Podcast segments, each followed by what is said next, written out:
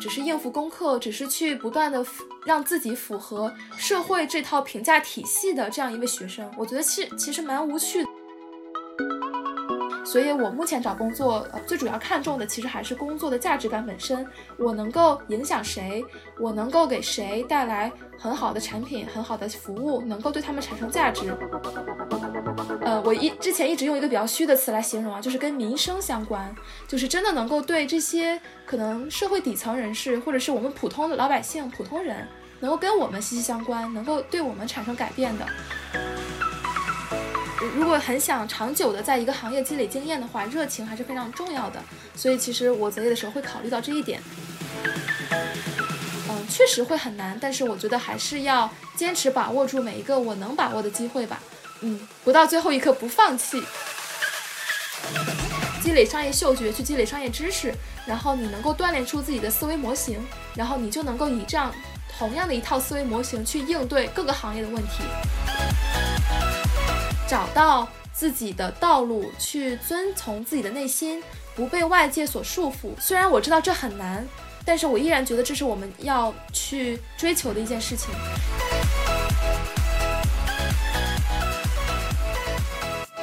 Hello Hello，欢迎来到新一期的实习生活，我是丁丁。然后我们这一期请到了宇昂，欢迎宇昂。Hello，丁丁你好，大家好，我是宇昂，我现在在上海的复旦大学读书，念大四，也是一个应届生。然后之前的话，嗯，实习这方面的话，可能领域比较的广泛，我在互联网、在咨询还有快销，呃，都略略的、略微的待过一段时间，也算是不断探索和不断。自我发现、自我探索的一个过程。我是从大二的寒假开始正式实习的，然后呃，每一段实习其实都是不同的方向，也然后也是在不断的探索自己将来想要什么的一个过程。呃，其实目前对于未来要做什么没有特别的想清楚，但是可能大概知道我呃不喜欢哪一方面，然后大概也呃对自己想追求的目标和自己嗯可能比较感兴趣的方向是有一个初步的认知了，但是也是在不断的探索，不断的。呃，发现新机会的一个过程，呃，这是我目前的一个状态。嗯，我觉得刚刚宇阳说到一点，就是做实习就是一个反复像排雷的过程，就是至少知道了自己不喜欢或者不适合做什么。然后你刚刚有提到说，其实你做的领域还蛮广泛的，有互联网、有咨询和快销这三个行业，你分别在当中就实习有做什么样的具体的岗位和具体的内容，然后以及为什么你会觉得？嗯，当时这个岗位可能并不会是你应届毕业之后的选择呢。嗯，呃，可以先一段一段讲嘛。我的第一段是在互联网公司做运营，然后这个其实是一家外企，叫做 WeWork。呃，然后这是我的第一段实习。我在当时找第一份实习的时候还是挺难的，因为之前没有任何的实习经验。然后这一家的话，我也是碰巧在。呃，实习生网站上面看到的，当时也是海投，然后只有这家我的 mentor 小姐姐她联系到了我，然后我正好觉得说第一份实习就是先体验一下，然后为自己当做一个跳板，所以我就去面了。我当时其实也没有考虑其他呃很多的因素。然后这份岗位的实习，其实我个人感觉啊，可能没有特别多的含金量，但是最起码它让我知道一个互联网公司内部的分工是什么样的，然后大家是如何去进行团队作战的。呃，我当时主要的工作就是 WeWork，我们会有一个自己的 APP，因为它是一个社区类的 APP，它的主要用户都是去 WeWork 办公的员工，然后这些员工可能是来自于不同的公司的，所以我们当时我做的运营主要的工作就是去搭建这样一个社区平台，然后去维护它，因为。作为一个职场类的呃社区类的 APP，它上面其实有很多职场商务人士，然后他们会经常在社区里发一些，比如说招人的帖子，或者是对于自己的行业去想寻找一些共同交流的伙伴等等，这是我们的主要用户。所以呢，我可能我做运营的一个工作就是让更多的人去，嗯，去为这些用户去搭建一个交流的。沟通的桥梁，去帮助他们找到自己可能想要找的共事的伙伴，或者是想要去找的实习生，或者是他们有什么问题，他们一般都会在社区里面反馈，我们看到了也能直接跟其他的团队去进行反馈，所以这个是运营的主要的一个工作。那我每天做的事情可能就是。在呃回复他们的一些问题，然后让更多的优质的创作者去在社区里面进行创作，同时维护社区的一个氛围。然后这个是第一段，当时只是做了大概两到三个月。嗯，做完第一段之后，大概知道一个团队，互联网公司的团队可能有哪一些分工，然后大家平时去呃协调，去进行项目管理，去推动项目落地，大概是什么样子的。我当时是有了一个初步的兴趣，我觉得自己还比较感兴趣，但是当时那个平台可能确实因为。呃，业务不是特别的大，然后也不是特别的新，所以我觉得可能没有什么事情，没有充足的发挥空间。然后我当时就选择了离开，然后去探索一个新的行业了。因为当时我了解到，呃，如果你想要去互联网公司做产品或者做运营，还是需要有一定的。一定的积淀或一定的实战经验才可以去的。我当时觉得自己可能没有这方面的经验，然后再加上我当时又想探索不同的行业方向，所以我就第二段我就去了咨询，但并不是一个非常 big name 的公司，呃，是一家中国本土的市场研究公司。然后我在其中做的事情其实跟咨询的 PTA 很像。当时是帮助一家日本的企业，他们想要进入中国的医疗市场，且是中国医疗的一个比较细分的市场。当时去帮他们做一个市场准入分析，然后做的呢也是跟 PDA 差不多，就是做一些案头研究啊，然后客户访谈，去写 PPT 这些类似的工作。然后做完之后呢，我也是相当于是完整的跟了一个项目的呃发起到落地，然后大概也掌握了一些做桌面调研的技巧和能力。嗯，但是。呃，我当时的感受就是我可以接受，但好像对这个事情又不是特别的有热情，嗯，所以那个时候应该是大二的下学期了，嗯，在到大二暑假的时候。我又开启了第三段实习，也就是也是在互联网运营。那当时正好是参与了一个项目，叫做种子计划。然后它是除了会给你提供一些实习机会之外，还会在周末的时间给你提供一些其他的培训机会，比如说会请一些行业内的专家大佬去来做讲座，或者是带你去线下参观一些他们，呃，他们。计划内的公司的线下店，比如说一条，我当时去参访了一条，然后我是觉得这个项计划整体它的培训的氛围比较浓厚，所以我就去报了名，然后也去了喜马拉雅做了一名也是做运营的实习生，然后当时主要是呃这段实习是更偏向我们目前呃主流的运营在做的事情了。那我主要做的是一个类似于内容运营，就是在喜马拉雅 APP 上面的某个频道去做一些内容和布局的优化，呃，可能会上新一些专辑，会跟其他的流量分发的同事进行合作，然后去呃也是比较偏互联网去进行数据呃产品的迭代，然后去看数据反馈，去做下一步迭代等等之类类似的工作。然后运营这段时期做完之后，我的一个感受就是，呃，我可能更想做一些能够。更全面的锻炼一个人的能力，以及更有挑战性的工作。运营其实，呃，在我看来更加有点像文科生，就是他的整个工作思路都是非常文科生的。然后他所做的事情也是比较的琐碎，而且是比较依赖于呃其他的。人就是运营，其实做决策的部分不是特别多，然后也可能是因为我所在的业务还有产品的原因，所以其实我觉得也是我想要更多的发挥空间，然后那个时候就内心比较想往产品这条路去转了，然后呃那个时候是到了大三了，大三上学期我是去国外交流了一个学期，所以没有进行任何的实习，然后大三回来之后就到了寒假。呃，这段时间其实又尝试了一个新的行业，就是快销行业。我当时是去了百威英博，是一家做啤酒的公司，然后是去了百威这个品牌去做渠道营销。然后渠道营销其实跟普通的市场部还不太一样，它是有点销售和市场的交叉。但是因为赶上了疫情，我当时只呃几乎都是线上工作，所以可能跟线下比起来，它我参与的程度会。浅一些，所以我我我个人感觉我做的工作可能，呃，不是特别的能够全面的了解快销行业，但是确实，呃，也能让我一窥快销的这个呃原貌是什么样子的。就是我刚接触一些学弟学妹，或者是我的一些同级的朋友，他们可能对快销的认知会有一些偏差，会觉得说市场部的工作可能看起来比较光鲜亮丽。但是当我真的去接触了渠道营销这份实习的时候，我意识到说，其实。你要作为一个市场人是要非常接地气的，因为我当时工作之一就是要跟全国的很多事业部的经理，因为我们是呃总部嘛，我们要跟各个事业部的经理去进行对接，然后分析销量数据，并且去看。呃，哪一个环节出了问题？为什么销量高？为什么销量低？然后如何去进行优化等等。所以这个是一个非常接地气的事情。呃，我们要通过数据去找问题，然后去看怎么样把酒卖得更多、卖得更好，怎么样才能够把我们的品牌打入到消费者的心智当中。所以快销这份实习让我体会到了，说一个做渠道营销的人，他是呃从一个啤酒概念的产生到他最终。呃，被消费者买到手里，其实中间的链条和环节是非常多且非常杂的，每一个环节都有我们需要做的事情，所以这是我对于快呃快销行业一个初步的理解。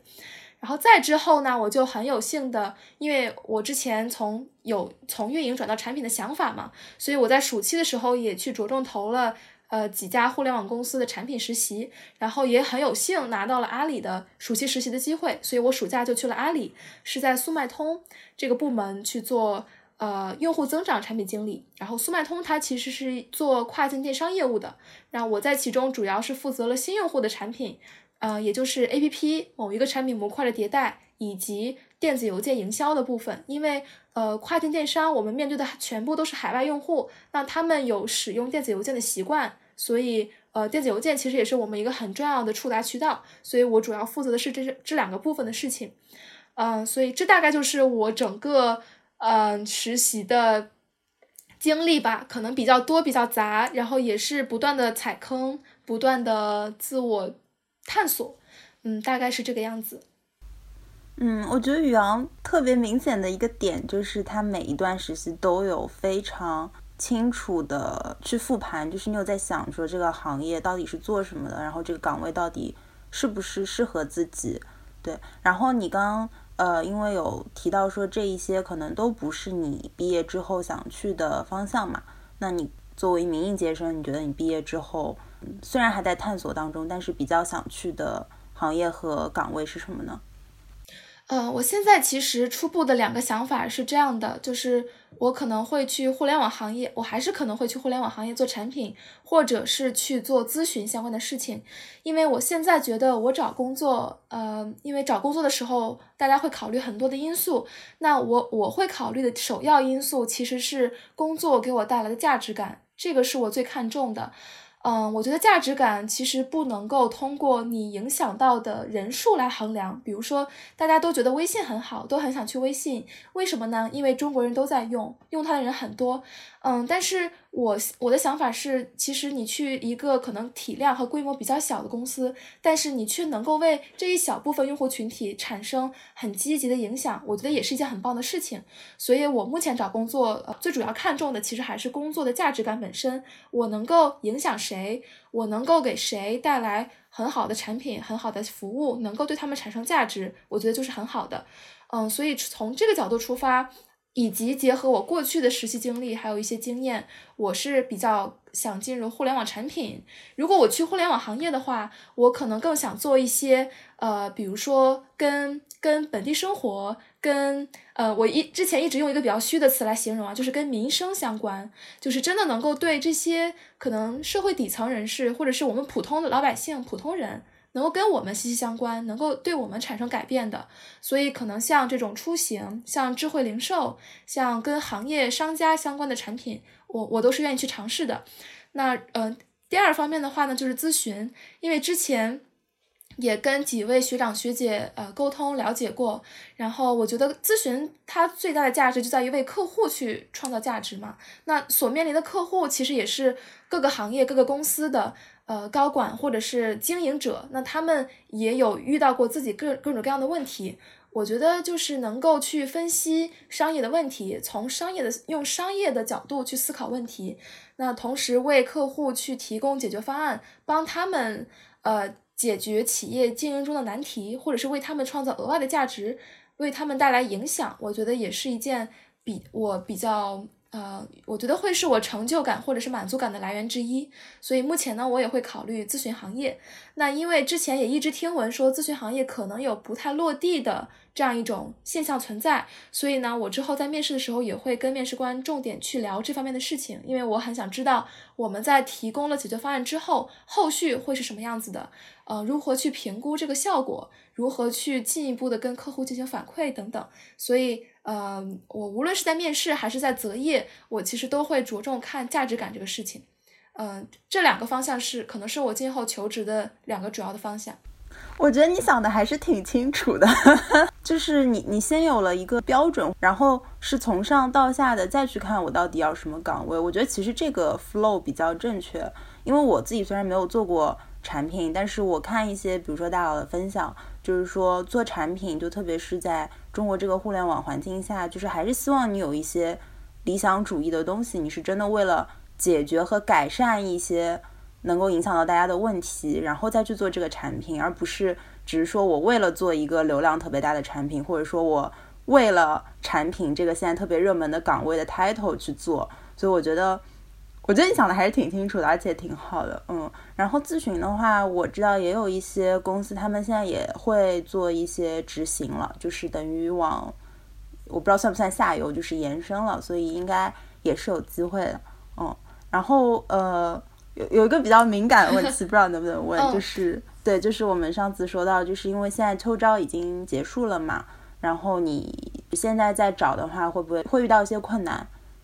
哦，确实会。呃，我先补充一下上一个问题的回答，就是刚才丁丁讲到的那个呃理想主义的这个问题。呃，我为什么说价值感是我的一个择业的标准？因为我一直觉得没有热情，你是很难。长久的、持续的做一份工作的，因为热情和理想真的是支撑我们、驱动我们去做好这个工作的一个非常关键的因素。嗯，所以说，本着长期的原则，因为我不想说只是一个工作就浅尝辄止。就只是蜻蜓点水一般的就过去。如果很想长久的在一个行业积累经验的话，热情还是非常重要的。所以其实我择业的时候会考虑到这一点。然后说到丁丁刚才问的那个可能有点敏感的问题，确实会这样，因为好的东西其实大家都会都会一窝蜂的去抢嘛。所以嗯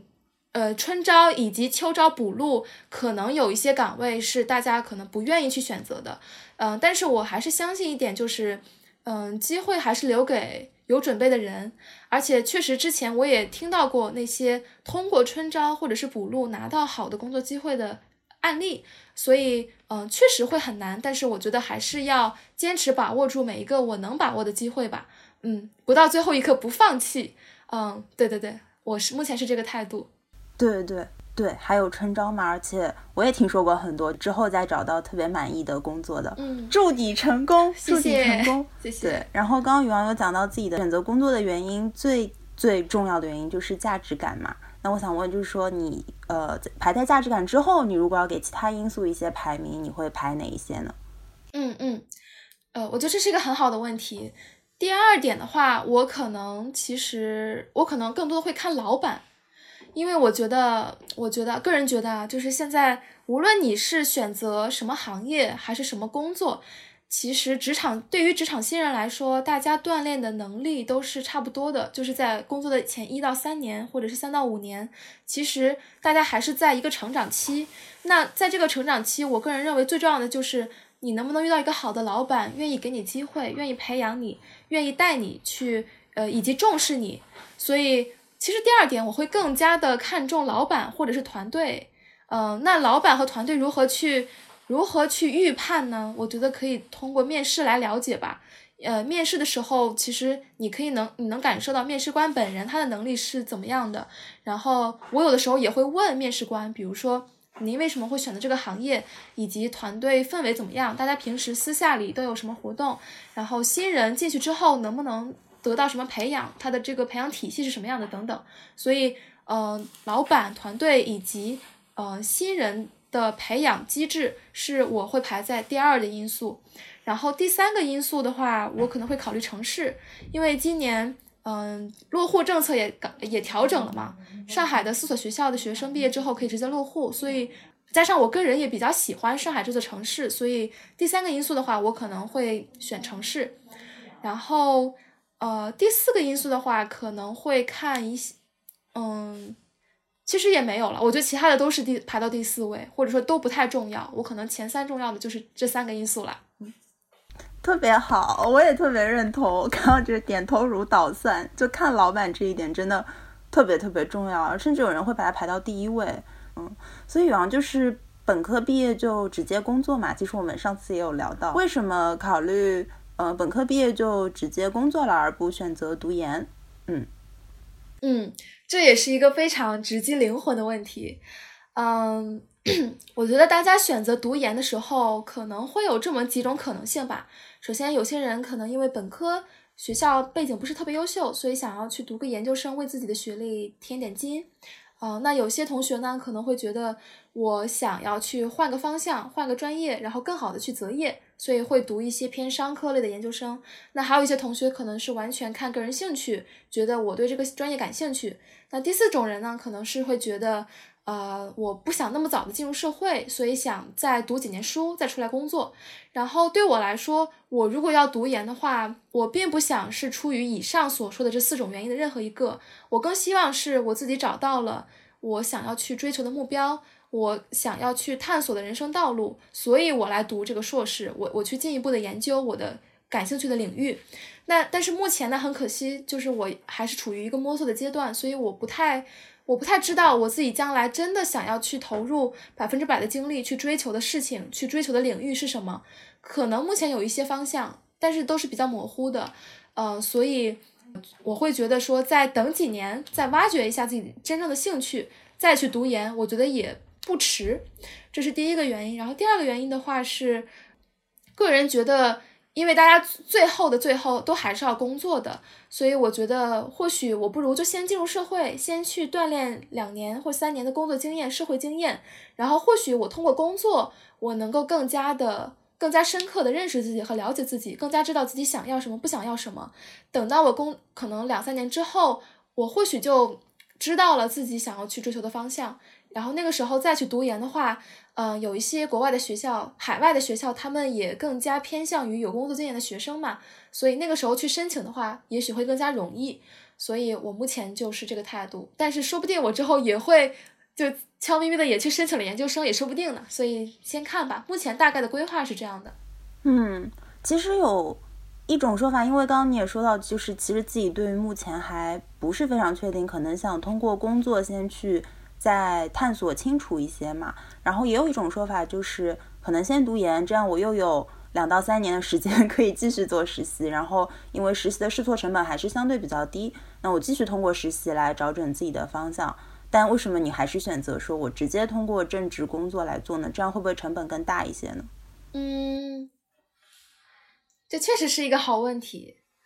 嗯，但是呃，如果你选择先读研。呃，让自己有更多的实习机会去尝试，再去工作的话，首先第一点就是读研也是有成本的。呃，我我是比较希望说，我读研的成本是我自己来承担的，我不希望再依赖家里。但是目前我还做不到，这是第一点。然后第二点的话，我个人觉得实习和正式工作还是不太一样的，因为你实习的时候，其实呃会有一个心态，就是我上面有老板或者是有 mentor 在撑着，但是。当我成为一个正式员工的时候，我去我是真的是需要去为工作负责的，我是有更多的责任在里面，嗯，以及我参与的深度会比实习的时候更加深，嗯，所以我觉得实习和工作正式正式工作还是不太一样，就除非我实习是能够实习比较长的时间，然后能够完整的参与到业务当中，这个时候可能跟正式员工差不多，嗯，但是如果我如果我还在学校的时候再去实习，呃，同时去实习，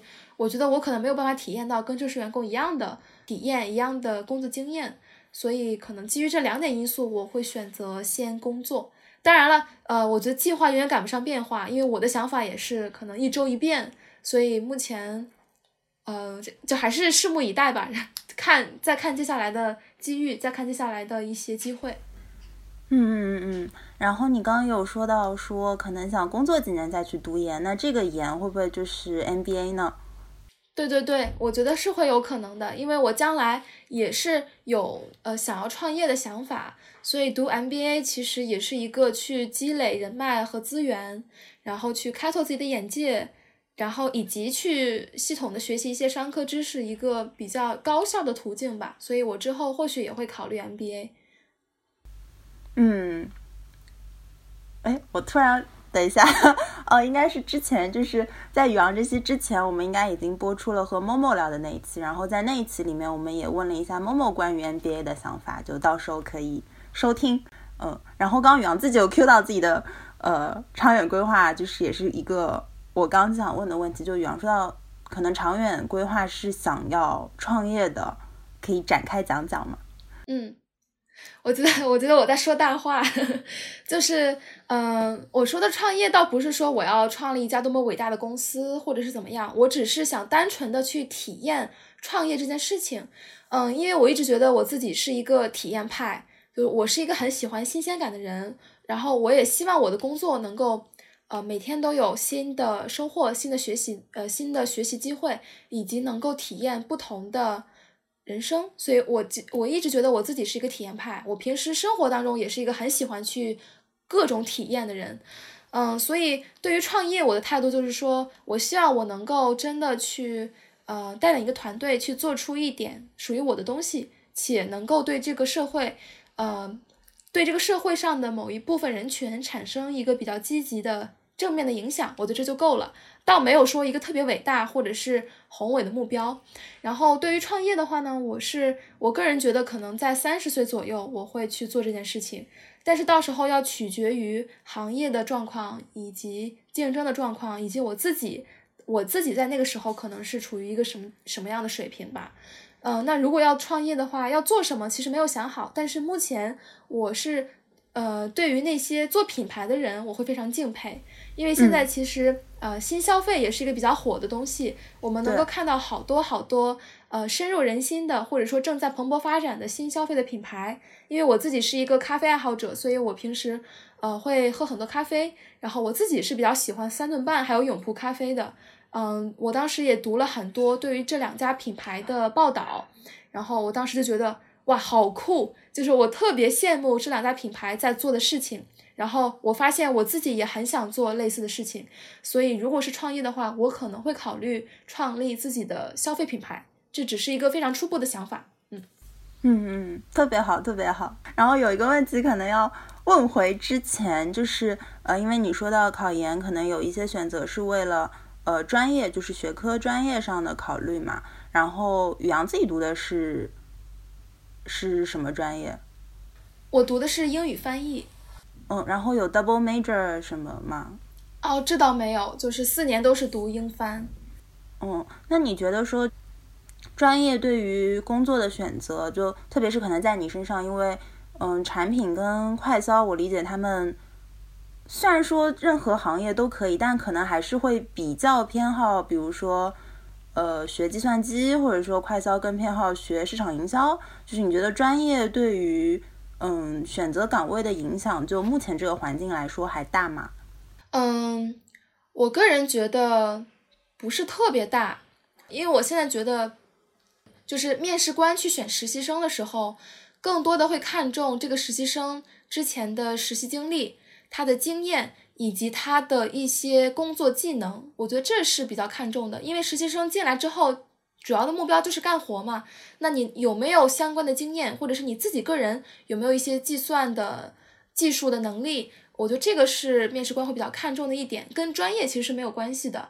呃，当然了，专业可能会受限，呃，专业可能会限制我的这些能力的发展。比如说，我要应付很多的专业课程，我可能没有时间去学习其他的东西，所以这个时候的话，就要求我。呃，不得不去课下去了解相关的领域，然后去补足自己的短板。但是总的来说，只要你真的想好要做这份实习，我觉得每个人其实都应该去付出一些额外的努力，去了解我为了进入，我为了得到这个岗位，我应该为此做出哪些准备。那回到刚才丁丁提到的那两个行业，分别是快销和产品。嗯，对于快销行业来说，我觉得专业限制可能不是很。专业甚至可以说是零限制，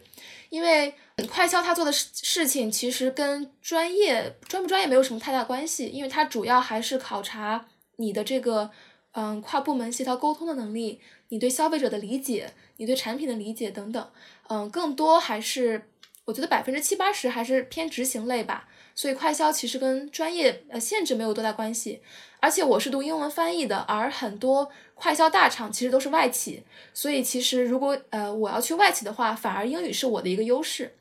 嗯，那至于产品的话呢，嗯，这个的话要如果我们要去分析专业限制的话，要具体来看，因为产品它也有不同的赛道、不同的方向，呃，不同的人群、不同的行业。那如果是有专业限制的话，我能想到的可能是一些比较技术型、比较硬核的那些，比如说数据产品。那它可能对你的统计学，呃，你的计算机背景要有一定的要求，或者是说那些 AI 产品，那他会希望你对 AI、对算法有一定的了解。那这些可能如果是读计算机同学的话，他们来应聘会更有优势。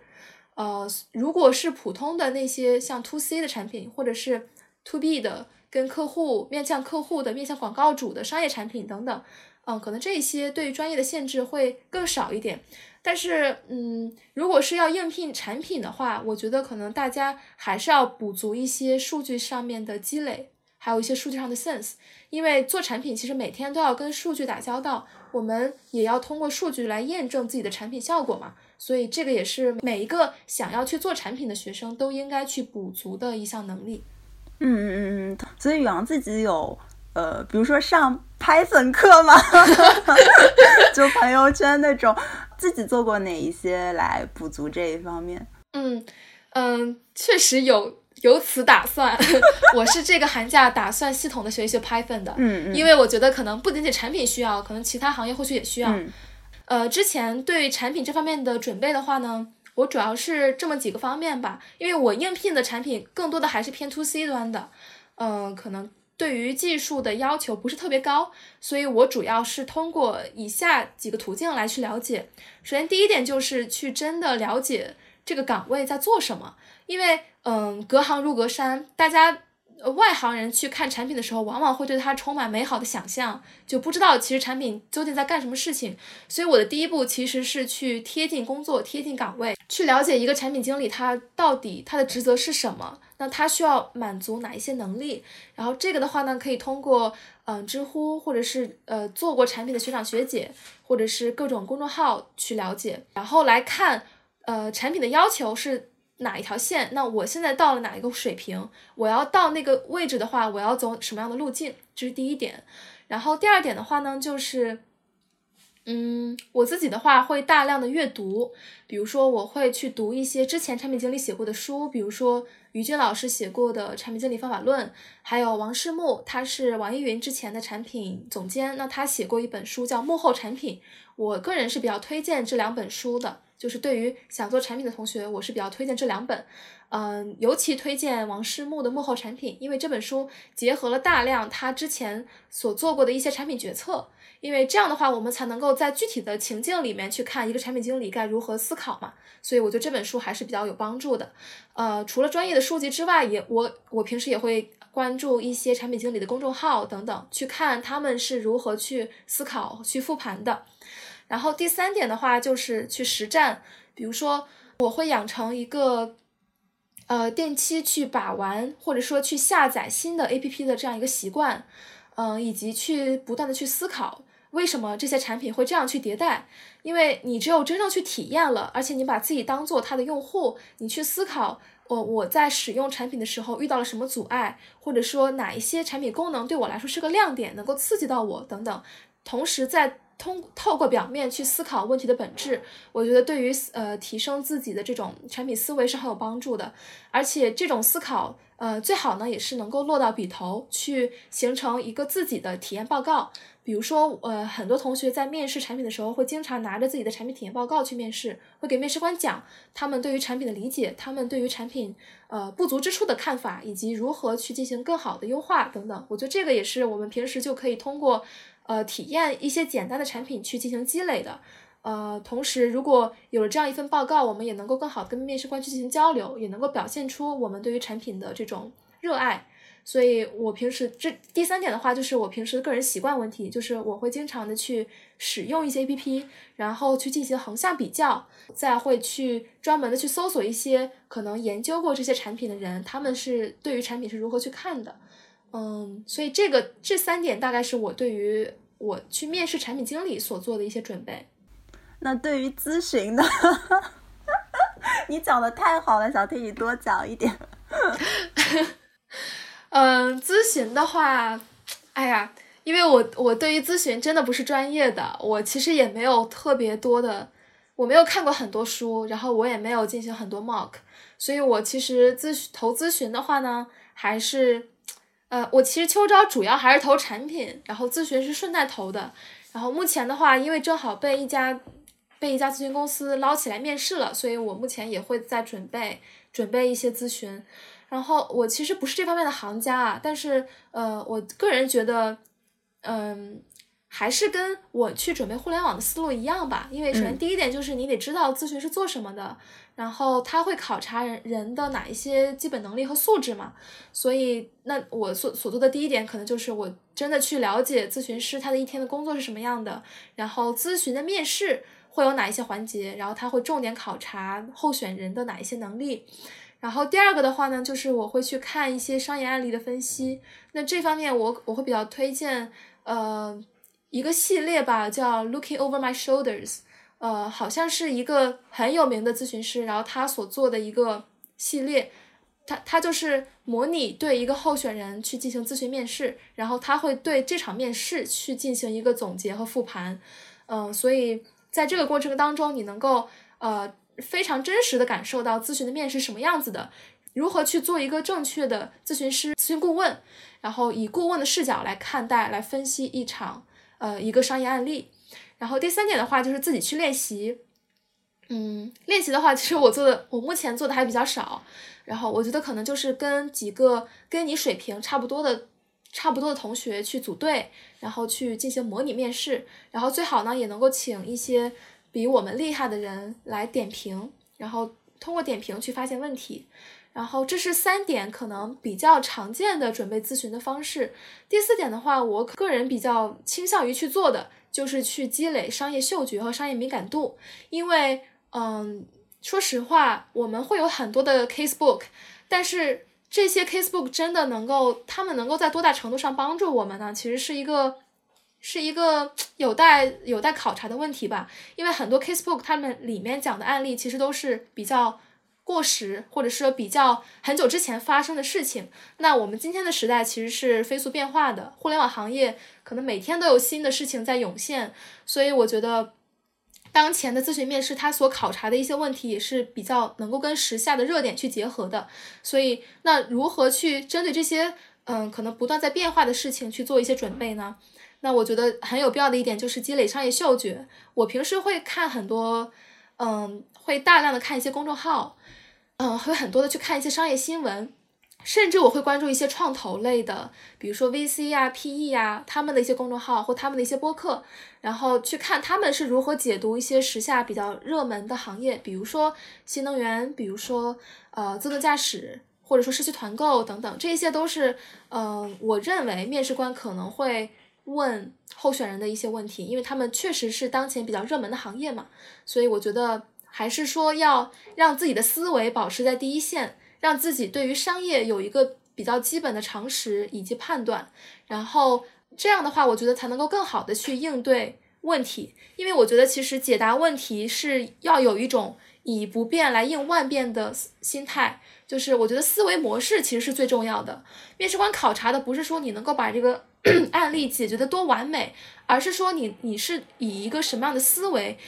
思维方式去解决、去接近这个问题、去拆解这个问题，然后给出你可能的解决方案。所以我觉得思用一套你不断去积累商业嗅觉、去积累商业知识，然后你能够锻炼出自己的思维模型，然后你就能够以这样同样的一套思维模型去应对各个行业的问题。我觉得这个是比较理想的一个状态，嗯，所以，嗯，第四点的话，我会比较推荐大家平时去多多的关注一些商业新闻，然后多去看目前互联网圈、科技圈、商业圈在发生什么大大小小的事情，从中我们能够抽象总结出哪一些规律，呃，这个是我比较推荐的一种方式。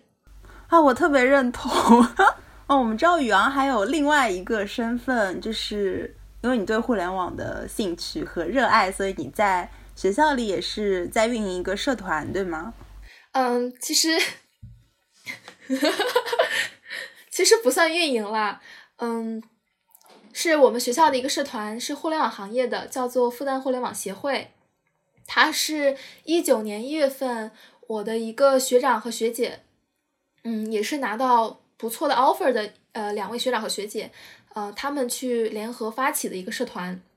那当时呢，他们是想帮助呃复旦的学弟学妹去了解互联网行业，然后给帮助他们去积累一些必备的技能，然后相当于说带领我们入门的这样一个角色。所以其实一开始我们还不叫协会，我们叫做复旦互联网产品小组。就我们是以一个学习小组，类似于 working group 的的形式来运作的。我其实非常感谢这两位学长和学姐，他们其实是我产品道路的引路人。可以是这样一个角色，其呃其中之一就是那位学长，他叫黄大水，然后他现在在微信支付，然后也是一个非常有想法、非常有主见的人。然后这些其实我们社团的这些初创的学长学姐们，都是一群非常关心学弟学妹，然后真的想为学弟学妹做点实事，去回报学校的。呃，我个人是非常敬佩他们的。然后。所以当时呢，我是以第一批学员的呃第一批学员的身份来加入了这个社团，然后在学长学姐带领下，我们寒假会不定期的去输出一些产品体验报告，然后一起去读一些跟产品相关的书籍，跟互联网相关的书籍，也会去针对一些问题去进行讨论。然后到了开学呢，我们会请一些行业内的嘉宾来做讲座和分享。然后我们相当于说跟业内人士有了进一步接触和了解的机会，所以这个是我们一开始的一个运作的方式。到了后期的话呢，嗯，社团也会不断的去换届嘛，因为学长学姐也要毕业了，所以我是呃我是第三任社长，可以这样理解，是我目前呢是掌管着，也不是掌管吧，我目前是运营着这个社团，嗯，但是因为。今年秋招的缘故，所以我们目前所开展的一些活动还不是特别的丰富。然后我自己也非常惭愧啊，因为我确实没有更多的时间和精力来，呃，去云到社团运营这方面。所以现在我放假了，可能有更多的时间去做这方面的事情。所以我接下来，呃，也利用钉钉的这个平台做个广告，就是我接下来可能会请一些互联网行业内、互联网这个大圈子、大圈子内各行各业的嘉宾，然后我们去做一个联合的，类似于论坛的方式。然后会请各行各业，然后各个领域、各个岗位的嘉宾过来，去讲他们的工作经历、他们的职业选择，以及他们对于呃大学生、应届毕业生或者是职场新人的一些建议。因为我去做这个活动的目的，并不是。仅仅是培养大家的一些面试技巧，我觉得面试技巧其实是比较空的一个事情。我更多的是也是更希望做大家引路人的这样一个角色，是能够希望开拓大家的眼界，然后给大家更多的职业上的探索的可能。所以这个是我比较想做的事情。所以我接下来会请嘉宾也是尽量能够让嘉宾更加多元化，然后希望大家能够从各个角度去了解行业的方方面面。而不仅仅是说行业光鲜亮丽的那一面，更多的是希望大家能够了解行业真实的那一面，它的酸甜苦辣，嗯，以便于呃同学们在择业的时候能够做出一个更加理性的、更加正确的选择吧。所以这个是我接下来可能要做的一个事情。嗯，我觉得跟我们节目的想法也挺一致的，就是宇阳之前发的那条长的极客上面说到的，就是我们还是希望能够做一些。嗯，非盈利项的，但是可以帮助同学去，嗯，多了解一些行业，然后打破这种信息差。然后宇昂，我们在极客上看到他也是一个摄影话题优秀贡献者，是一个非常厉害的摄影师。所以，摄影是你生活当中特别特别重要的一个兴趣爱好，对吗？然后你是从什么时候开始是爱上了摄影？然后现在平时，比如说一周大概会花多少时间啊？然后。之后想怎么继续发展这个兴趣爱好啊？可以跟我们聊一聊吗？嗯，好的。我之前的话是，我记得是一九年的春天吧，那个时候开始正儿八经的接触摄影。嗯，因为当时觉得手机跟相机拍照还是有一些差别的，相机能够捕捉到一些光线很细微的差别。同时，我觉得有了相机之后，我平时在拍照拍照的时候也会更有仪式感，也能更加督促我去。练好摄影的一些技能，所以嗯，我一开始我是在一九年的春天买了我的第一台微单，是佳能的 M 五零，它是一个比较入门级的微单，然后非常方便携带。这样的话呢，我平时可能出个门，我就可以揣上我的小相机出门。嗯，然后可以再说一下，就是一开始摄影的初心。嗯，因为我一直觉得我是一个，我是一个视觉动物，就是我平时记录，我比较喜欢记录生活，然后我记录生活的方式也是拍照。呃，我平时其实去回忆过去，回忆一些生活，回忆一些旅行的时候，我主要的方式其实就是翻相册。然后，如果某一天、某个月，我发现，哎，我这个月份怎么拍的照片这么少？我会觉得我好像就突然失忆了一样，就好像那段经历突然没了。但是如果我能够有比较多的照片，我在看到照片的那一刻，呃，当时那一刻发生的一些。呃，发生的所有的细节都会瞬间浮现在了我的脑海里。比如说，当时有哪一些人物、哪一些角色，我是在什么样的什么样的时候做出了拍照的这个决定？当时可能有哪一些故事等等。嗯，我只要看到这张照片，我立刻就能够想到所有的细节。所以，可能对我来说，拍照是一个呃，我来去记录生活、去回忆生活、去反思自我的一种很很重要的方式。所以呢。呃，为了让我拍的照片，为了让我记录的生活更加好看，也更加的鲜活，我就决定了要买一个小微单。然后，嗯，我是买了微单之后，其实在校园里拍照也不是很频率，也不是很高。我是从交流的那一段时间开始，才呃养成了每周去拍照的这么一个习惯。我当时是去了美国嘛，去了美国的一个小山村里面。去在一个文理学院去交换了一学期的时间，因为小山村里面环境非常的优美，然后跟城市是有一定的距离，学校旁边就是一个非常大的湖，然后每天看到的日落都是不同的颜色，所以那段时间，因为我跟自然更加的近了，我能够更加近距离的去感受每天的。每一天的光线的变换以及四季的更迭，这样让我觉得说，我突然发现自己，嗯，会变得更加细腻，然后也更加愿意用相机去记录这一些非常微妙的情绪的变化。所以我那段时间开始，就每天基本上只要看到好看的景色，我都会冲回我的宿舍，拿起相机再冲到湖边去拍下来。然后那段时间会觉得非常的值得，然后也拍了非常多呃很好看的素材。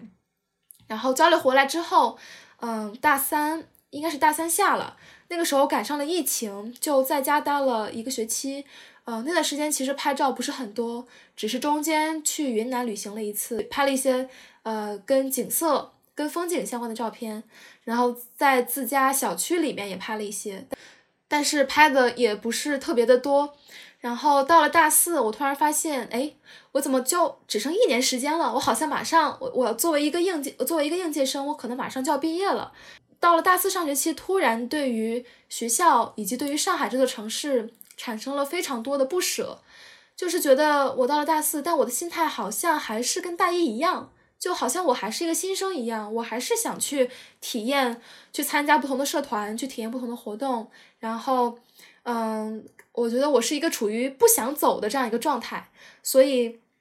到了大四，当嗯倒计时在开始的时候，当离当我知道要嗯可能再过一年我就要离开学校的时候，我开始去呃进行了一个扫街这样一个活动，也是算开启了我的一个小的摄影项目，就是一百张上海街头摄影。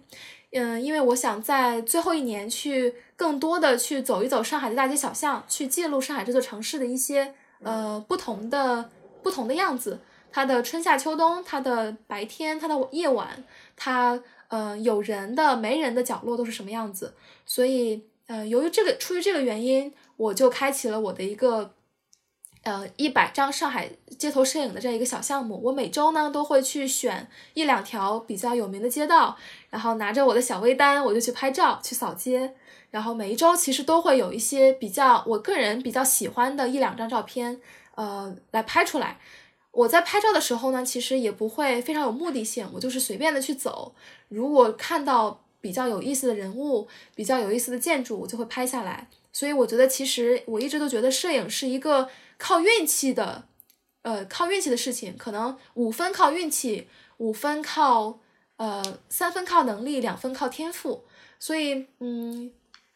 你是真的不知道你你可能下一个街下一个街角，你可能会遇到什么样的人、什么样的事。然后，如果你正好有一台相机在手边，你能你能够把这些瞬间记录下来，我觉得是一个非常美好的事情。所以呢，我这学期可能走了能有十几条上海的街道，然后也完成，甚至是超额完成了我的这个小型的摄影项目，然后也拍出了一些我自己比较喜欢的街头的照片。呃，所以这个是我从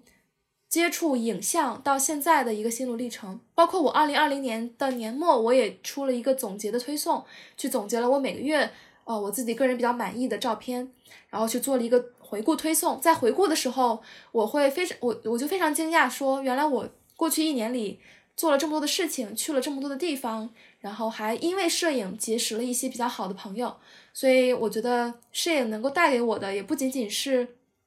不仅仅是说对生活更加的敏感，嗯，对于生活更加的有追求，同时它也能够让我产生，呃，不仅仅是与人吧，与更多的物品、更多的人、更多的世界、更多社会的方方面面去产生连接。那这些连接呢，使我更愿意在上海留下来，然后也更不舍得这里的一切。呃，所以我觉得摄影其实是已经成为我生活的一部分了，是我很重要的一个。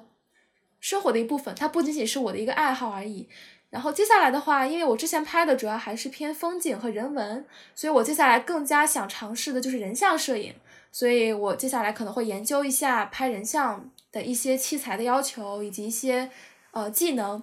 哦，说到技能的话，我其实想补充一点，就是我我之前并不是一个器材党或者是摄影摄影技术党。我真的是随手就拍，我也很少去调一些参数，所以我拍照其实我自己都调侃说毫无章法，我真的就是觉得这一瞬间很可贵，我就拍下来。呃，构图在我这里其实最重要的，就是我觉得只要前期构图到位，后期呃是可以去嗯再把这张照片进行锦上添花的。那接下来如果要拍人像的话，我个人觉得可能对技术或对设备的要求会更高一点，所以呃我会接下来的话会。再更钻研一下人像摄影这方面的东西，而且因为到了毕业季嘛，所以我可能也会更多的去记录一些我的同学啊、我的老师啊，或者说记想我也想给自己留下一些比较好看的照片，所以嗯，接下来我尝试的一个方向可能就人像摄影，就大概是跟摄影相关的一些规划。嗯，特别好，哎呀，我就是觉得每个人就是都应该有一个就非常充实自己生活的兴趣爱好，然后真的也可以。帮自己就是积累到很多啊，或者说，嗯，让自己的生活更美好。所以在毕业前还有没有一些想要做但还没有完成，然后在规划中的事情？毕业前吗？嗯，那肯定是有，谈恋爱算一个吧，谈一场，对，谈恋爱算一个。但是这个的话呢，就比较看缘分了。然后除了这个的话呢，我还更想做的一件事情就是，嗯，读书吧。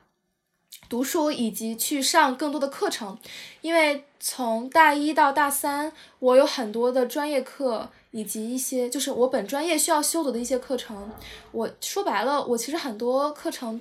我个人是不喜欢上，但是为了毕业，我不得不去上这些课程，而且我不得不去花心思去对待他们。但是，呃，而且呢，有一些课程也是相对来说比较功利的。那我在接下来，呃，仅剩一个学期的时间呢。我不，我不希望我是带着一种功利的态度去做学术或者去上课程。我之前有攒了一堆的课，是我很想去上，但是因为时间或者因为其他的一些原因，我没有上成的一些课程。所以我在接下来的一个学期内，我特别希望能够去旁听一些这些课程，然后去认识那些呃非常有名的教授和老师，然后去呃能够能够去享用这样一场学术盛宴吧。因为其实说，嗯，